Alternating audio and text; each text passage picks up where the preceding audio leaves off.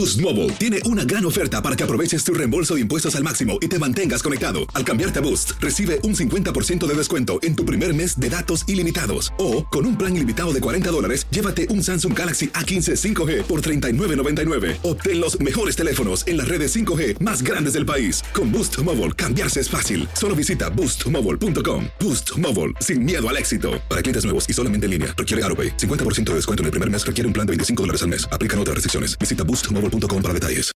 El siguiente podcast es una presentación exclusiva de Euforia On Demand. Queridos amigos, ¿cómo están? Qué gusto, qué gusto saludarlos. Un placer estar con ustedes esta semana que tenemos resultados electorales en México.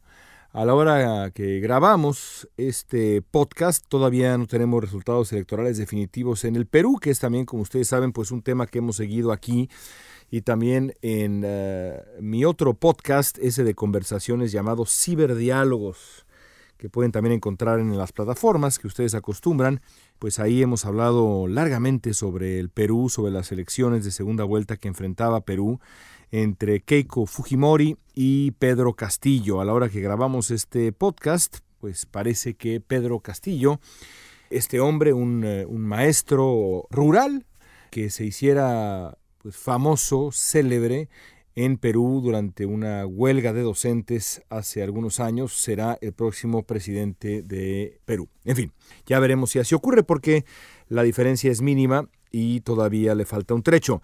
En donde sí sabemos lo que ha ocurrido es en México. La elección del eh, domingo 6 ha arrojado resultados.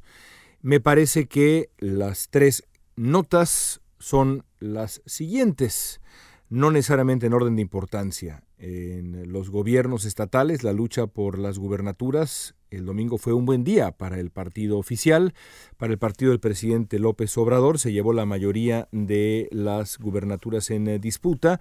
En la Cámara de Diputados, en total, en el equilibrio de poder final de la Cámara de Diputados, no fue un buen día para el proyecto del presidente López Obrador, a pesar de que para el partido Morena no necesariamente fue un mal día. Eh, la conformación final no le va a permitir al presidente de México hacer reformas constitucionales ni un proyecto mm, todavía más ambicioso, así que de una u otra manera pues eh, se le han colocado riendas renovadas a ese proyecto en el terreno legislativo y la otra nota me parece que es la Ciudad de México, la Ciudad de México que ahora está pues eh, dividida, el gran bastión de la izquierda mexicana desde hace décadas ya, hoy en cuanto a la división por alcaldías, está, está claramente dividida entre los candidatos de la coalición opositora y los candidatos que representaban al partido en el poder a escala federal y también evidentemente en la capital, porque la gobierna Morena, la gobierna Claudia Sheinbaum, que es, de acuerdo con los cálculos de algunos eh, expertos, la favorita para buscar la candidatura de Morena rumbo al 2024. Si así es, pues para Claudia Sheinbaum esto es un golpe de verdad muy severo. Es como si el, eh, vaya, eh, el, el candidato, el mayor aspirante a una candidatura presidencial viera en su estado, viviera en su estado un golpe mm, electoral de tal calibre que su partido pierde el control de la mitad del estado. Eso fue básicamente lo que sucedió en la gran Ciudad de México, la gran capital mexicana. Por supuesto hay otras lecturas que a mí me parecen fundamentales y quizá para mí la más interesante es ¿Cómo se dieron las cosas? Exactamente de dónde llegaba, desde dónde llegaba la oposición y desde dónde llegaba el oficialismo, el partido gobernante, el partido del presidente de México. Bueno, se ha dicho mucho y con razón que en México la oposición pues no existe. Después del 2018 la oposición organizada, visible, eh, no existe. Es cierto eso, no existe. Tampoco existe un líder de la oposición, no hay ni de lejos un Andrés Manuel López Obrador para el proyecto de Andrés Manuel López Obrador. No hay un líder opositor que le pueda hacer ningún tipo de sombra en lo individual, ya no digamos al presidente de México, sino al proyecto del presidente de México. Esa es la realidad. Si ustedes preguntaran en México quién es el líder de la oposición, me imagino que eh, se escucharían muchos nombres, pero la mayoría de las personas no podrían identificar a un líder de la oposición. No hay alguien visible. Estamos hablando pues de una oposición acéfala, sin cabeza, o al menos sin rostro. Así que no es una oposición fuerte, simplemente no lo es, porque la falta de un liderazgo visible es un déficit muy importante. Por el otro lado, tenemos a el partido en el poder, que es encabezado por un hombre que ocupa el centro del escenario desde hace tres años. Yo diría que más, pero por lo menos en la cima del poder desde hace tres años. Andrés Manuel López Obrador está en el centro del escenario político mexicano, lo ocupa absolutamente todo desde hace años, todos los días, de manera cotidiana, en las conferencias de prensa mañaneras. López Obrador ignoró la ley electoral y continuó defendiendo su proyecto cuando ya no le estaba permitido hacerlo a través de las, de las mañaneras, se inmiscuyó hasta el fondo en el proceso electoral, desacreditó él y su partido las veces que quiso al órgano electoral, el INE, y aún así, en ese equilibrio de fuerzas, que en realidad es un desequilibrio entre una oposición acéfala y un presidente omnipresente y muy poderoso, a, cargo de una hiperpresidencia, como le, describió un diario alemán, a pesar de este desequilibrio de fuerzas tan evidente, la oposición tuvo un día más que aceptable el domingo. Lo normal hubiera sido un resultado parecido a lo que se ha visto en otros países en donde la oposición está muy disminuida y hay un presidente fuerte y muy presente. Pienso en otro ejemplo que nos encanta aquí, en El Salvador. ¿Qué pasó en las elecciones de medio término en El Salvador? Bueno, lo que pasó fue que los votantes recompensaron a eh, el presidente Nayib Bukele con una mayoría absoluta, a prueba de balas. Puede escoger eh, Bukele hasta el uniforme de la selección del Salvador, lo que quiera, tiene todo el poder. En México no pasó así. Ahora, ¿qué representa esto para el presidente de México? ¿Qué representa esto para Andrés Manuel López Obrador? No podemos decir que el resultado de ayer fue un castigo al proyecto de López Obrador, pero tampoco fue un aval. Fue algo distinto. Yo diría que fue un acto parecido a lo que ya decíamos hace un segundo, ponerle riendas a un proyecto hiperpresidencialista que encabeza Andrés Manuel López Obrador.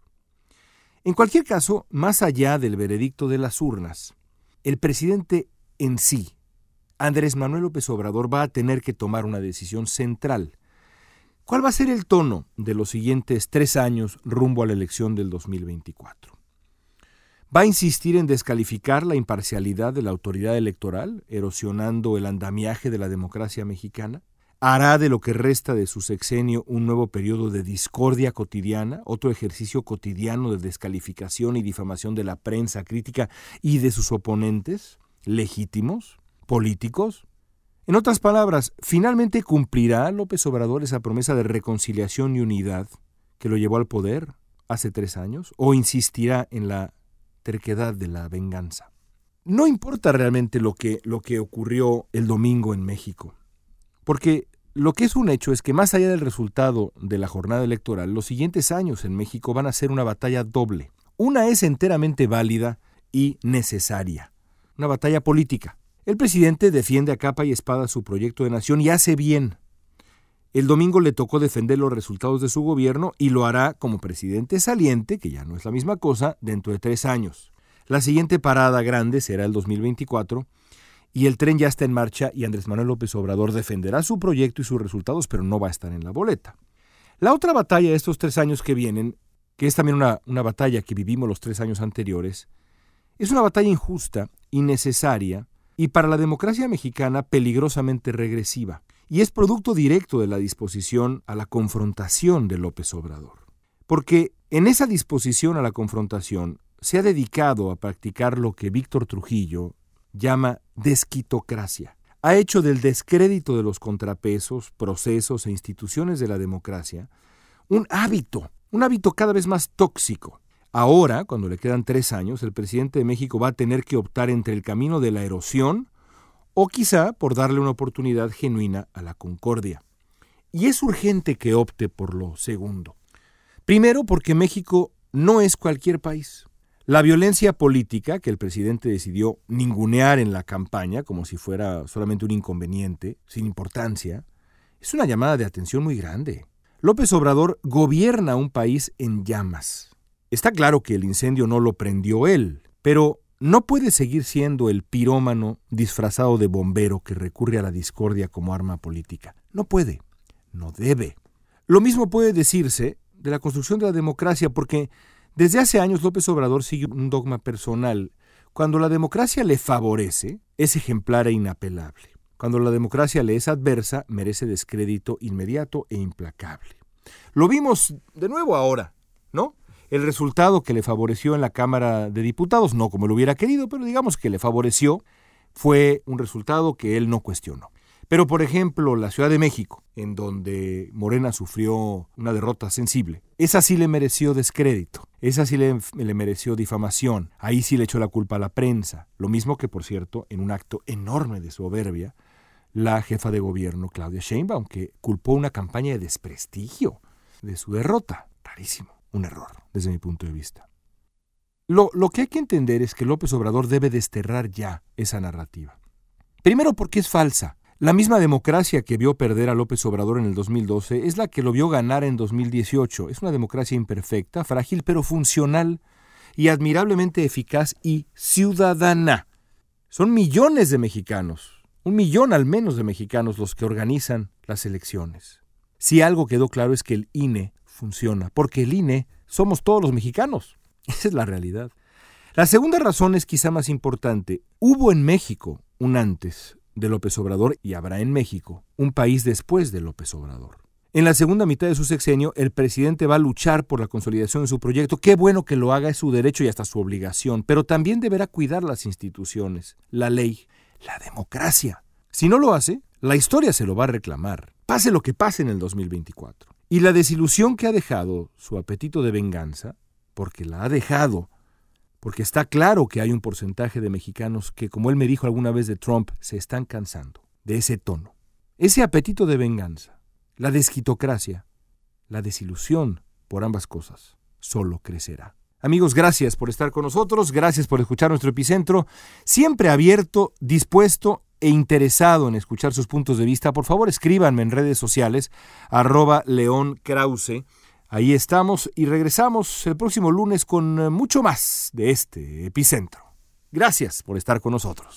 El pasado podcast fue una presentación exclusiva de Euphoria On Demand. Para escuchar otros episodios de este y otros podcasts, visítanos en euphoriaondemand.com. Boost Mobile tiene una gran oferta para que aproveches tu reembolso de impuestos al máximo y te mantengas conectado. Al cambiarte a Boost, recibe un 50% de descuento en tu primer mes de datos ilimitados. O, con un plan ilimitado de 40 dólares, llévate un Samsung Galaxy A15 5G por $39.99. Obtén los mejores teléfonos en las redes 5G más grandes del país. Con Boost Mobile, cambiarse es fácil. Solo visita boostmobile.com. Boost Mobile, sin miedo al éxito. Para clientes nuevos y solamente en línea, requiere AroPay. 50% de descuento en el primer mes requiere un plan de 25 dólares al mes. Aplican otras restricciones. Visita Boost mobile.com para detalles.